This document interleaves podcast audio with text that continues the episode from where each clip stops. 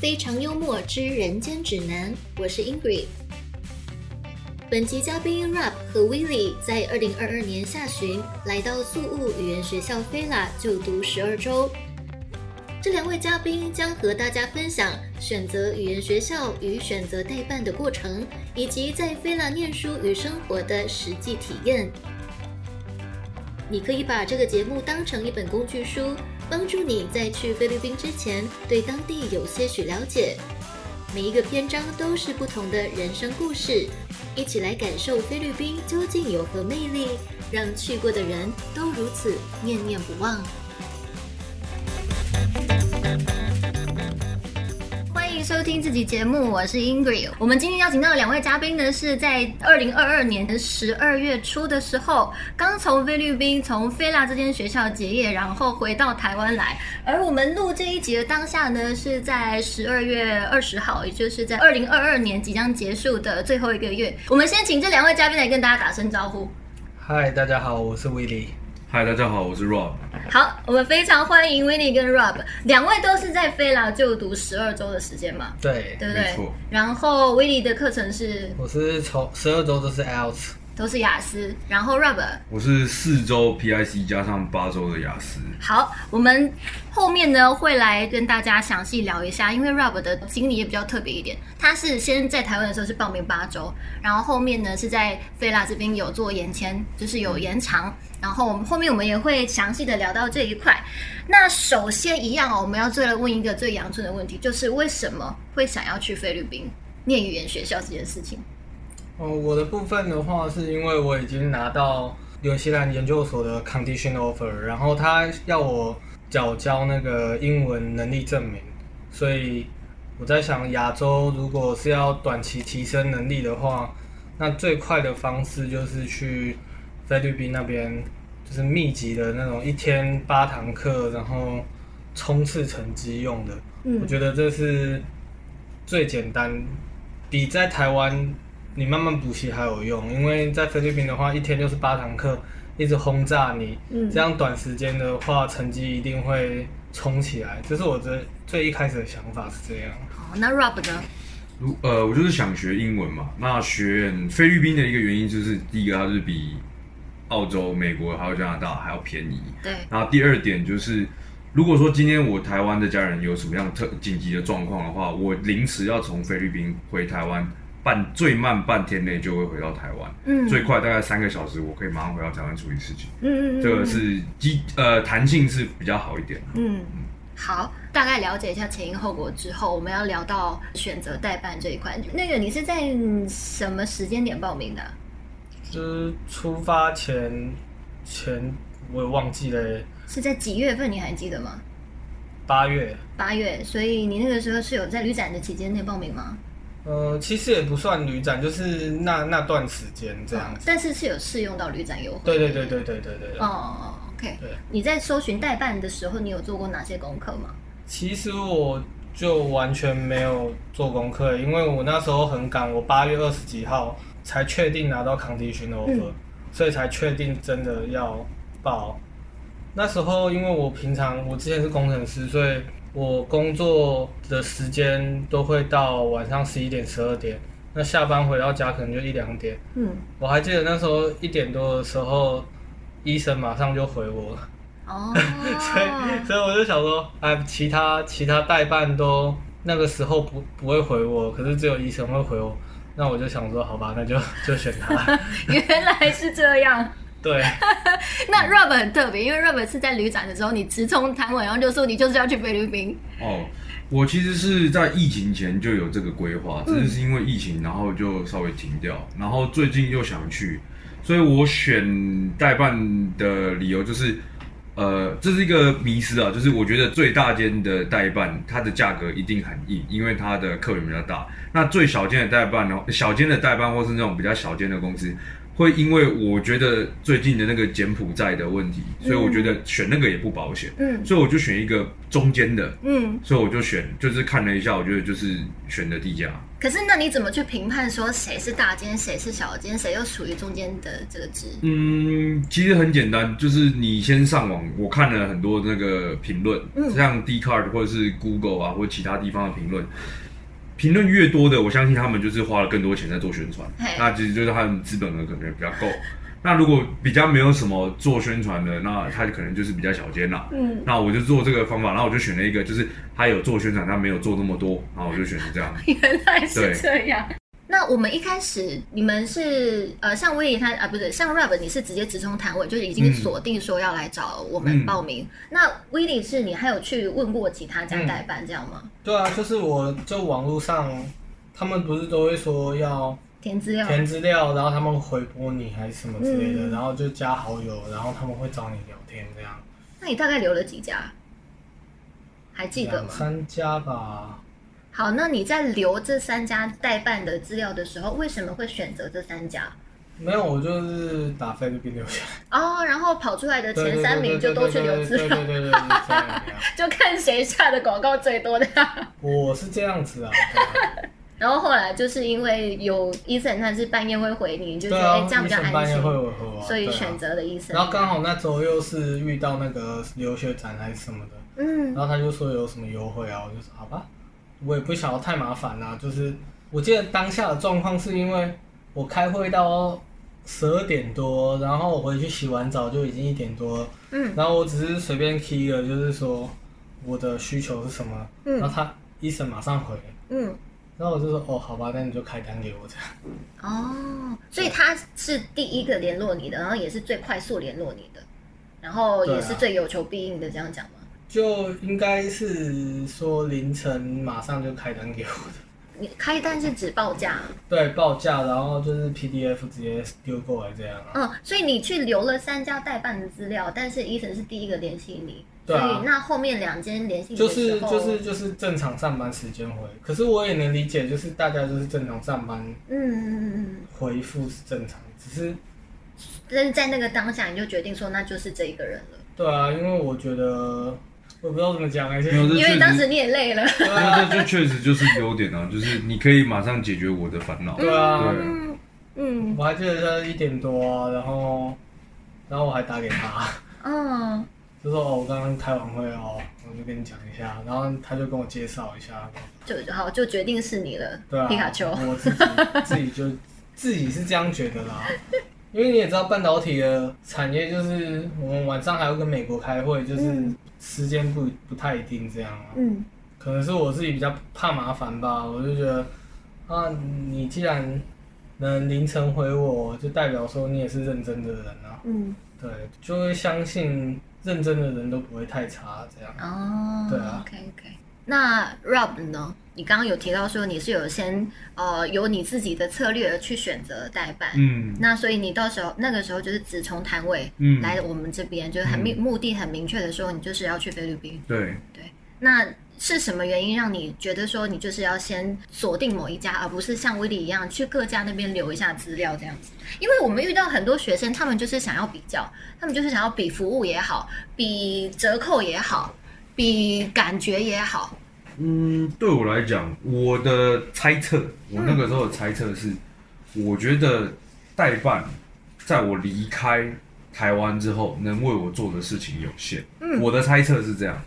然后代办最主要就是在我还没有去菲律宾之前，帮我处理，例如说报名学校，嗯然后处理签证这两件最重要的事情了。嗯所以对我来讲，我觉得这两件事情，我知道签证是死的，嗯那个价格是死的，所以不会有任何的跟动。那个大家大家去查都知道这个签证是多少钱，所以只有学校。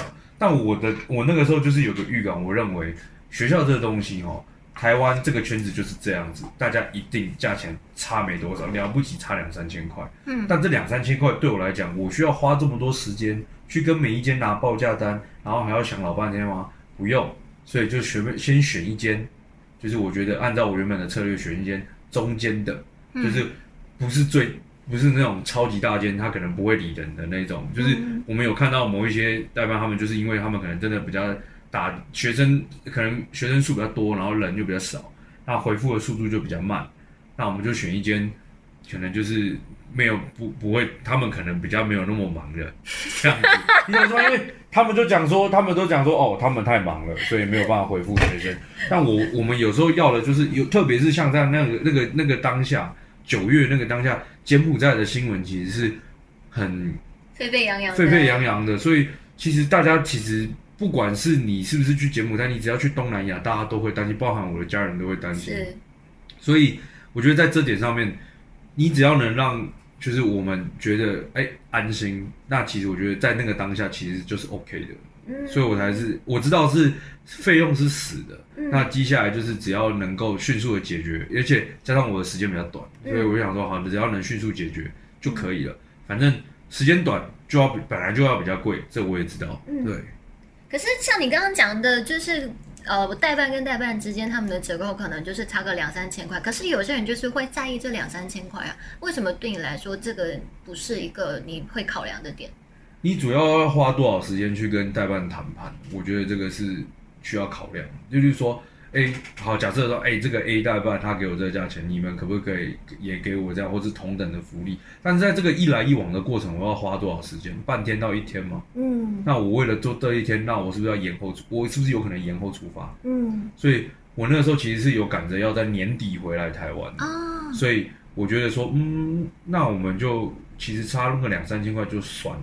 就是时间就是金钱对，如果说真的差到一，一万、两万这种，那我们真的要认真考虑为什么它会差到一万、两万。但两三千，我觉得其实也没什么，而且就像我讲一样，你本来就比较短，给人家准备的时间比较短，甚至因为我那时候不了解签签证是不是会要有多快可以下，甚至我会认为说，哎，这个状况是不是你们要帮我办急签或什么之类，所以我就觉得说啊，反正短时间你要快一点，要贵一点是合理的。对，我的想法是这样啊。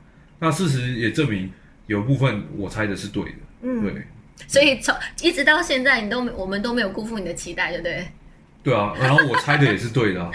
其实我做功课做很久了，从疫情前就有做，然后疫情之后就没有做，嗯到最近今年的八月，我其实是去找你们的前一个礼拜才继续又开始做功课。嗯嗯嗯，所以其实就是你前面花多久的时间做功课，你后面跟代办还有选学校的时间，你就会缩短很多。是没错。但是因为当时你来摊位的时候，妈妈也有跟着一起来，嗯然后妈妈是对于，因为那个时候那个柬埔寨的新闻实在是太大了，所以妈妈她其实是非常担心的。嗯所以在这个部分来说，两位在跟家长谈说你们要去菲律宾的这件事情的时候，有受到什么样子的波折或阻拦吗？呃，我觉得的话，我觉得很简单啦，因为，嗯，当然我妈妈她知道说我想学英文，她也比较赞同，那她也觉得，她也知道说菲律宾相对美国便宜，嗯，但是唯一的问题就只有柬埔寨的新闻，那我觉得我没有办法解释的很清楚，交给你们来解释，嗯。因为你们才有办法解释说，哦，我们跟柬埔寨有什么不同，嗯。我们为什么可以，我们为什么可以证明学生到这个地方是安全的？只有你们才知道，我不知道，我没去过，我怎么知道呢？嗯，所以呢，就交给代办来解决。如果说今天这个代办，假设这个代办连这点都没有办法解释好，那代表你有问题啊。代表这个也不是你会选的代办，对，代表你也不是我会选的代办，嗯所以这个就是一个顺顺便算是一个小小的 test。你要怎么跟我的家长解释呢？我把这个难题丢给你，因为我没有办法解释，嗯是个这样的一个概念。OK，那威廉呢？这个，我是完全没问题啊，因为我我表姐她就已经在菲律宾工作，他就知道这些东西了，所以所以你表姐是在哪一个城市？马尼拉。马尼拉对她在马卡蒂那边，哦，那边是很多华人的地方。对对对，所以其实我家人早就已经知道菲律宾大概是怎么样了，嗯然，后输入是怎么样，所以他们他们就已经非常了解这个生态，所以就没什么问题。好，现在聊完选代办了之后，那为什么会选择地呃菲拉这间学校？哦，我那时候考虑到 CIA 还有 EV 还有菲拉比较有名的这三间。嗯那选菲拉的原因是因为它很远啊。嗯我当初的初心就是说我要认真读书啊，三个月要把雅思考到一个成绩，所以就选最远的。可是最远的其实应该来说是 CIA，CIA 离市区超远的。可是 CIA 有点像度假村啊。哦，所以你需要离市区有点远，可是又有就读书风气又要好一点的这对样子的校园环境这样。对对，那你实际到那边之后觉得呢？有符合你的期待吗？真的靠北远。后来我的心态中间发生一些事情，就有有点转变了，所以后来就觉得应该要选近一点、近市区的会比较好。你是指的心态上的转变，是指你想要多玩一下宿务市区这样吗？对啊，因为都去一趟了。对啊，都去一趟，而且其实第一个月我那时候读一读，发现其实我已经十十二三年没有学英文了。要从 beginner，然后要到雅思 overall 可以考到六点五的话，我觉得真的是很难的一个挑战啊。嗯。所以我后来就一个月后我就放宽心，就觉得 就觉得我能考到多少就是多少，因为其他的同学都是已经在自己的国家，不管是在日本或是韩国，他们已经补习了一年，嗯，或是从大学大一就开始准备。然后其实已经读雅思已经读了很久了，然后为了短期冲刺，然后才来的。可是我不一样啊，我是什么都不知道，从零，我连要怎么考雅思我都不知道。就是入学考试的时候，我才第一次看到雅思要怎么考。嗯，对啊。那你第一次接触到这个题型的时候，你当下的心情是什么？就完全听不懂啊，所以就零分，listening 就零分啊。所以你的 overall 大概是二点五分，二点五，对啊，然后听力是零分，对啊，哦，因为他是 British 的口音，我完全听不懂啊，嗯，然后他一直他会一直讲，一直讲，一直讲，然后题目就一直往下进行，可是我完全没有经验，所以我就根本就不知道他在哪一题，嗯嗯，然后就一直过，一直过，一直过，然后就考试就结束了。那你收到成绩单的时候，你你当下觉得是不爽，还是挫败，还是觉得啊算了？其实我是没感觉，因为我就是要来学的，我知道我我知道我什么都不会啊，所以不管几分我都会接受啊。对，等于说你对自己也没有设一个什么样子很高的目标。有啊，目标就是六点五啊。我的意思说，你刚开始的第一次的那个呃入学成绩这样？没有，完全没有。嗯，好，那轮到 Rub 了，你不要发呆。没问题。你为什么会选择飞啦？其实我当初只有两间学校在选。菲拉这间学校，我看网络上面评价已经很多了。那我另外一间选的是比较休闲一点的 CBO。嗯，那当初考量到是我希望学英文的同时，我还可以学考，我可以考那个潜水执照。嗯嗯。所以我就选了，我比较偏向倾向选海边的学校，就马克坦的学校。那选菲拉的原因是因为我觉得。竟然都是目标，还有一个目标是学英文嘛？那我们是不是不能选那种？因为我看网络上面人家讲说 m a c t o n 它就是度假胜地。对。那我是不是应该不能选这种地方？我是不是应该还是要读英文呢？对。所以陷入两难，就是菲拉跟 CBO。嗯。那最后是在旅展的时候，就是你们比较建议我说，哎，菲拉的风气还是比较好一点。那你如果即便想要学潜水，菲拉它其实也没有多说假日不让你出去。所以你还是有机会可以学学潜水。那事实也证明了，我选了飞了，那我还是有学考到潜水执照。这个是运气比较好，刚好赌到了。对。为什么需要到运气好去赌到？像我们之前就知道是有些学校可能假日还要上课，就疫情前我们知道是有些学校假日要上课，但是考潜水执照它要的是要两个周末，对，就是你需要两个周完整的周末去考这个执照。那你如果假日要上课的话，你会变成说你没有办法去考这个潜水执照。嗯，所以我们那个我那个时候其实想了很多，后来决定选菲拉是他们的招生简章上面也写，就是还没有更新到疫情后。那就是说，哎，礼拜六好像还是需要上半天课，对于半斯巴达的学生或是斯巴达的学生。那到最后我们到了现场之后，发现，哎，其实礼拜六目前现在是改成不需要上课的，所以我才有那个完整的周末可以去准备潜水执照这件事情。嗯，对。所以 Rob 有去考潜水执照，有。然后 Willy 有吗？没有，没有。因为我潜下去会耳鸣啊，所以我已经知道了，所以我就没有兴趣。哦，所以就完全没有把这个规划在行程里，这样。对啊，对啊，对啊。好，然后你一开始 Rob 一开始是念那个 PIC 四，就是 ESL 嘛，嗯，那你是有做一个课程上的搭配，就是前四周是 ESL，后四周是雅思，嗯，你当时为什么会想要做这样子的搭配？其实也是，呃，应该这样子讲，我不懂什么是雅思，然后我跟 We 不一样的地方是我没有拿到任何学校或工作上的 offer，我只是单纯想要了解，哎，现在国际上。这么通用的雅思为什么这么受追捧？然后大家到底是怎么去做学习？它一定有一个考试技巧，然后是读什么样的东西，想要去了解，所以我选择上想要了解一下雅思，放在后面的那个月。那前面那个月呢？为什么不选雅思的原因，是因为我觉得我也是一段时间，大概七八年没有没有去认真的读英文。我觉得如果直接上雅思的话，那个那个中间的磨合会非常的痛苦。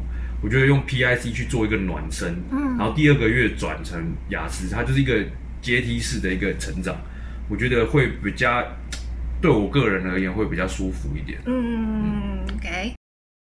菲律宾留学线上咨询很方便，但还是想要去一趟办公室亲自见到顾问比较安心吗？你的心声，地家都听到喽。地家游学目前在台北、桃园、新竹、台中、高雄都有办公室，值班时间是上午十一点到晚上七点。不过我们是采预约制，建议先跟该办公室的顾问约好时间再出门，以免扑空哦。菲律宾游学找地家。那你们在去之前，对于菲律宾有什么样子的想象？对于或者是说对于语言学校的生活有什么样子的想象？我的话，我就是觉得，就像在像高中一样啊，就是大家关在一起，然后就一直逼迫你读书，然后就跟各国人在一起。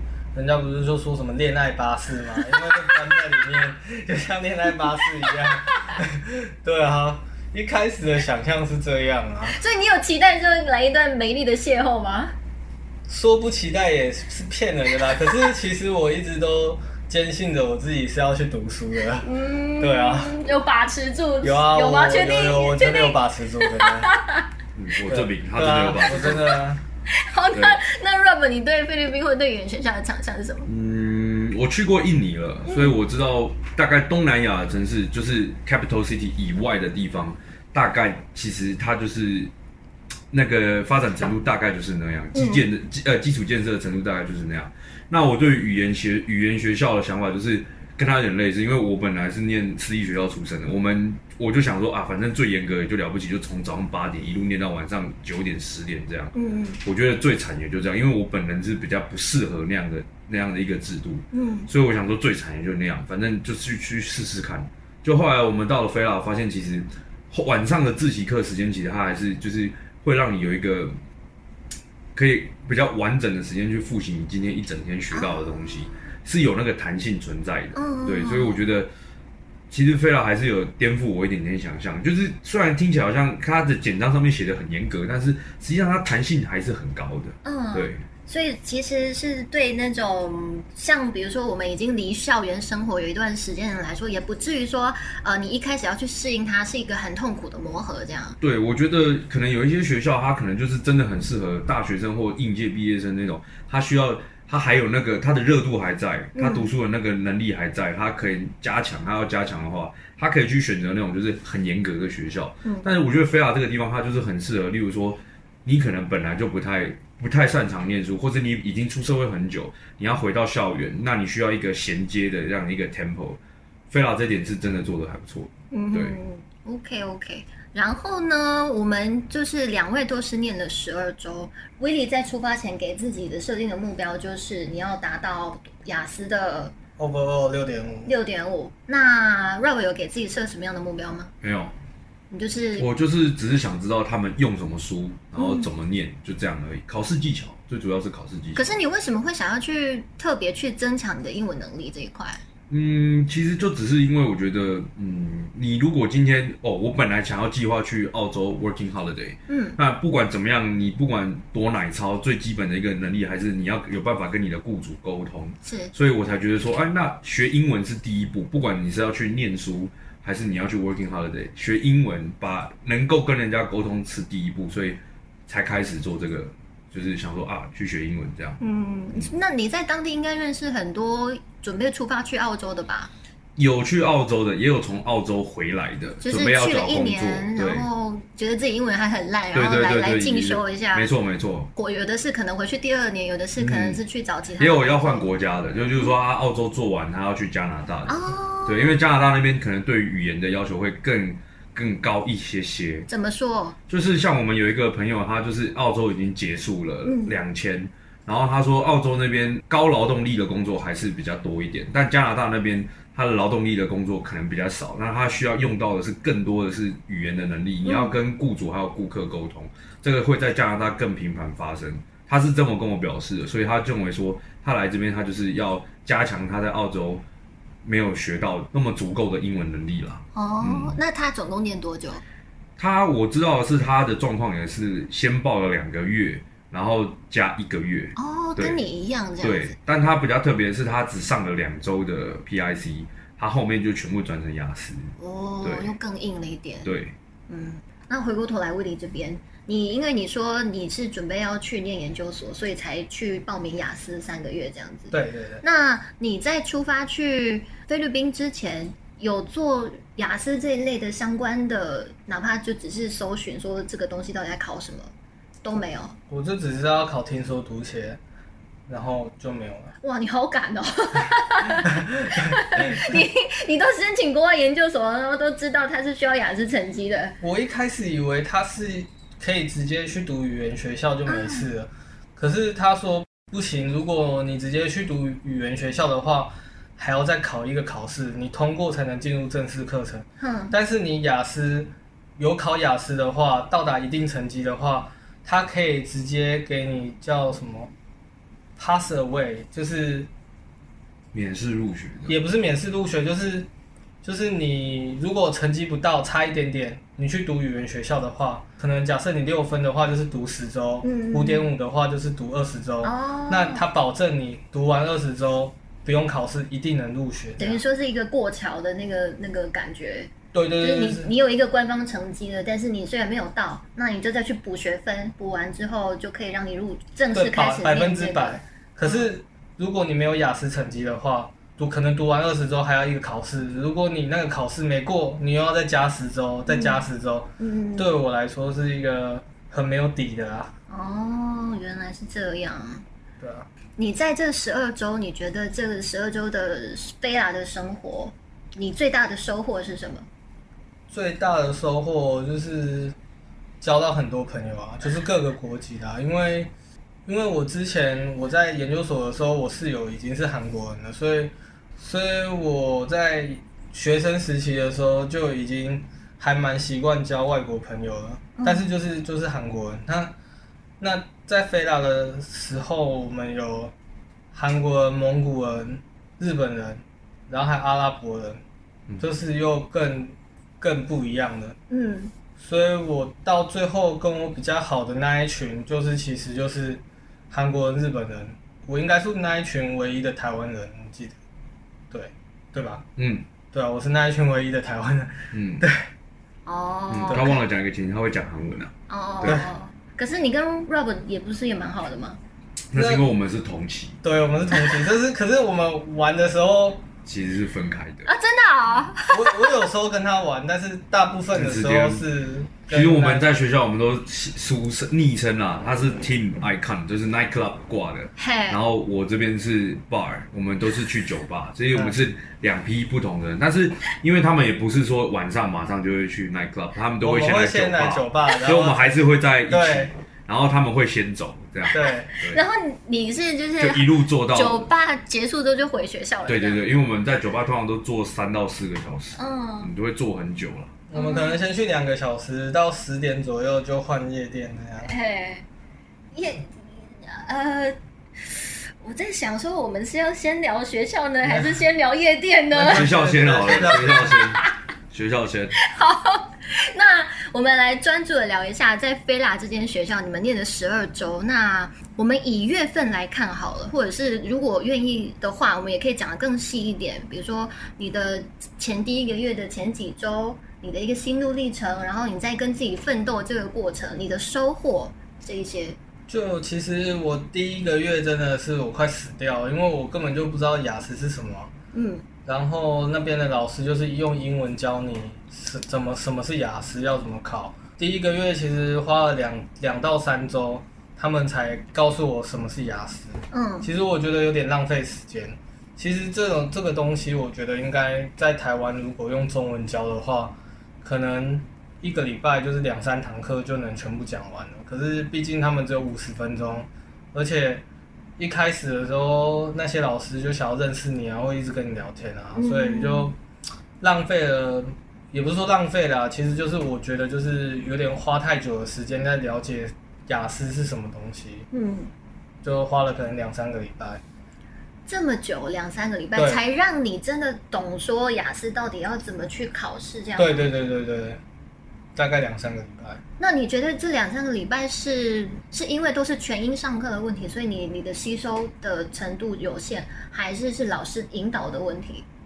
我觉得是时间不够的问题，因为一堂课才五十分钟而已，嗯然后他可能一开始跟你寒暄就花了十分钟，然后刚讲观念一、观念二，然后就就快下课了，然后明天再继续又同样的，可能就是寒暄一下聊其他的事情，然后就哦再认真讲，然后一下下来又结束了。然后有时候你可能听不懂他在讲什么，你可能就是查手机啊，或是或是他会再重新解释一遍，又又重来了，就是嗯有点。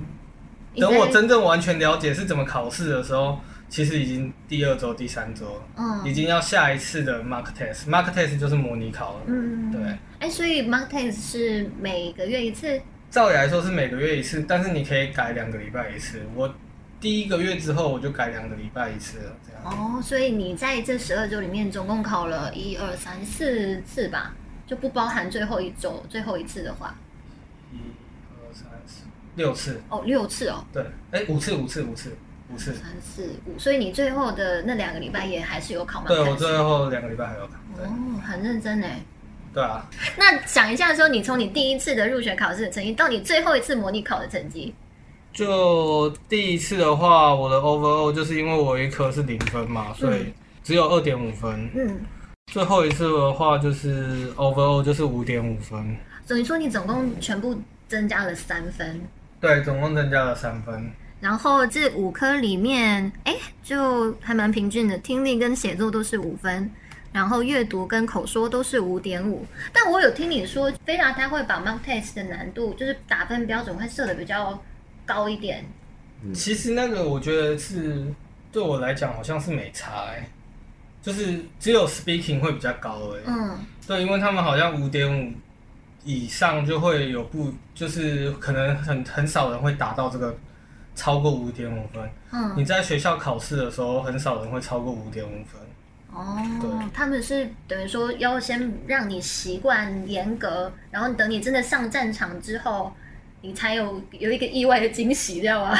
其实，嗯，我我听我的老师说，如果你要六分的话，其实你一般说话的说话的方式就是跟他们老师讲话的方式是一样的流畅度，嗯。所以在菲拉才有可能拿到六分。嗯嗯嗯。可是其实还蛮多同学讲话结结巴巴的，可是去考试的时候也是五点五或六分呢、嗯，哦，所以可能 speaking 这里他们有提升一点难度啊。嗯。但是我是觉得 reading、speaking 不是 reading 和 writing 还有 listening，其实就是看题型啊。你运气好就遇到你熟悉的题型就会高分。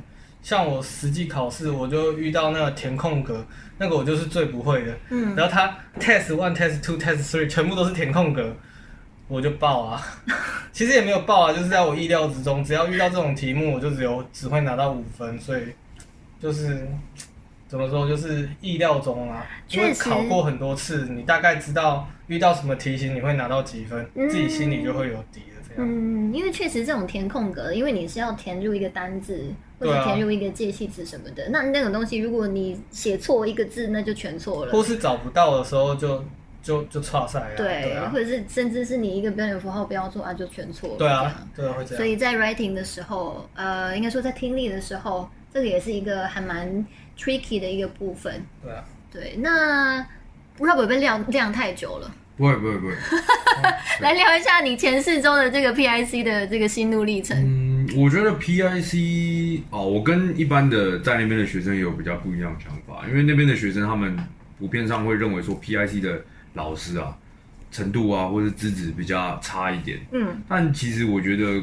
呃有一个我觉得有一个可能性是因为会选择 PIC 的学生哈、有一大部分他们本来英文程度就不好，所以他们其实很难去断言说什么是好，什么是不好。所以他们唯一能判别的是老师的口音到底是是不是很重，是不是很菲律宾呢？还是他其实是可以分辨他的字的。所以我觉得我是比较幸运了，刚好遇到我的老师，他们的口音都是比较轻，嗯，那我可以很清楚的理解他们在讲什么东西。所以基本上讲，我 PIT 一个月的过程是非常非常开心。除了第一周你刚到那个地方新环境，你需要稍微去适应一下那个整个节奏。整体上来讲，PIT 是非常快乐的。快乐哦，你用快乐来形嗯，我容，会用快乐因为。你选的也是半斯巴达，我记得对吧？对，但只有一个月。对 哦，所以后面的雅思你就改成自由对，了。跟一般的学生也不一样，因为一般学生通常换成雅思，他会从呃自由的自由到换成半斯巴达或半斯巴达换成斯巴达，但我是完全相反，嗯半斯巴达换成自由。嗯，所以前一个月的半斯巴达是有助于你把你的这个英文 level 把它快速的把它拉起来，这样。没有错，而且我觉得还有一点是，第一个月的半斯巴达是有助于你去融入整个学校的节奏，包含生活跟教学还有考试上的节奏。我觉得半斯巴达在第一个月似乎是必要的。哦，。对，所以 Willy 呢，你是十二周。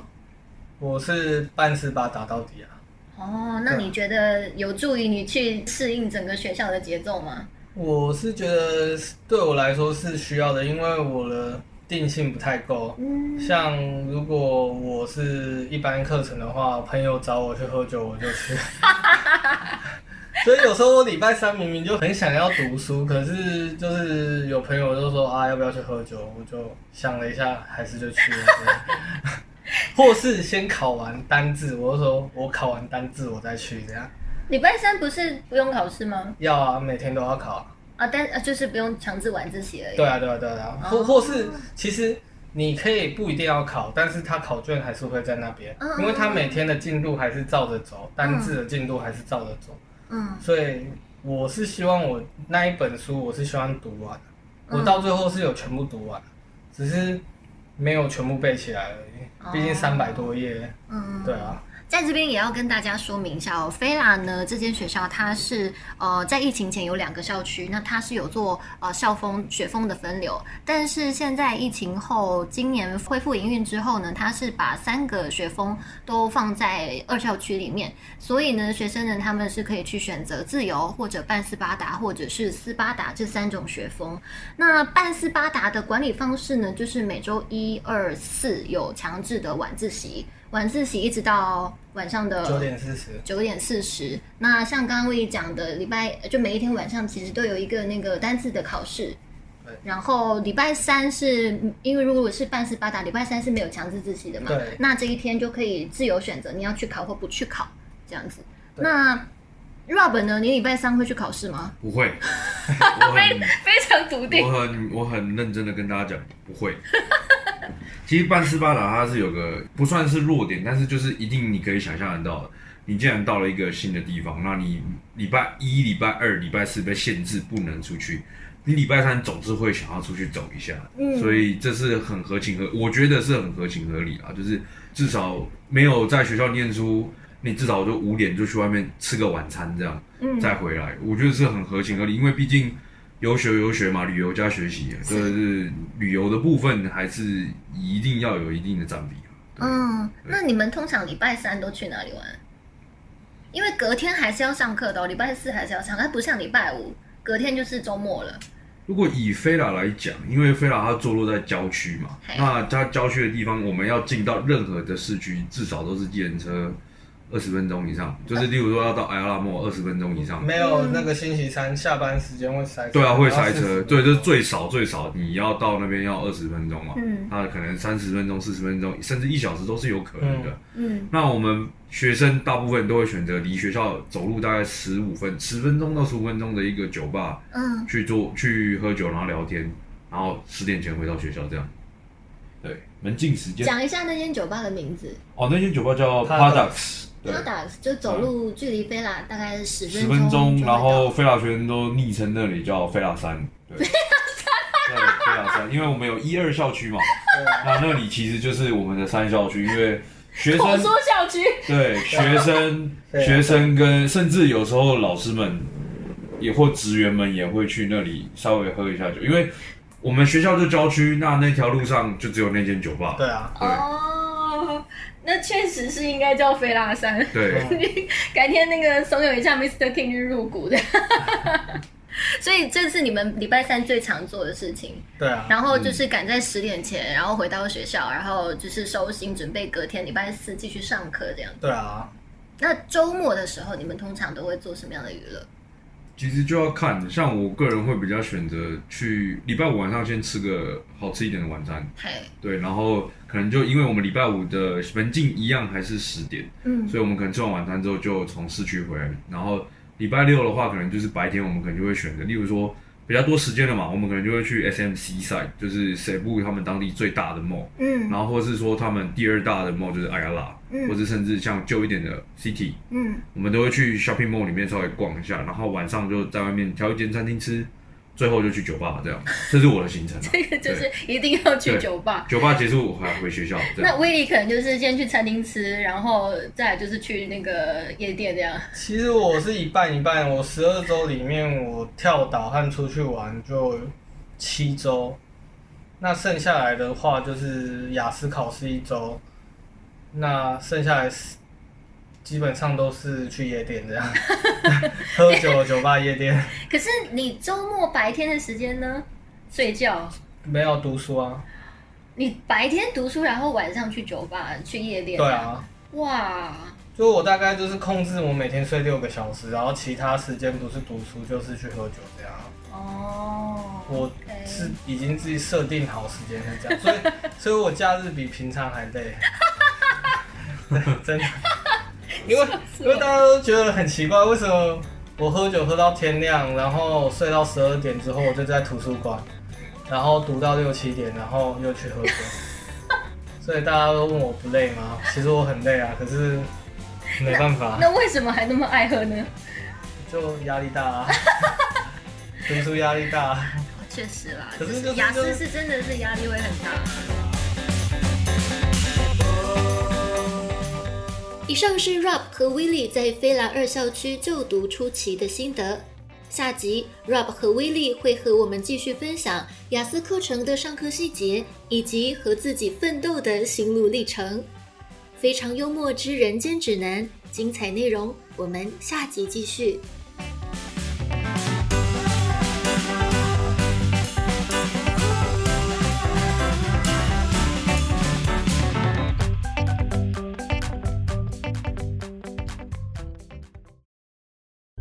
非常幽默之人间指南也有 Live 社群喽，集数上新，还有节目里提到的资讯分享都不想错过，欢迎加入社群一起参与讨论。